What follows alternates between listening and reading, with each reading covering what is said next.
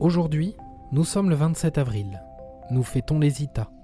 Géo vous accompagne avec un proverbe malien. Ce qui s'apprend aujourd'hui existe depuis toujours.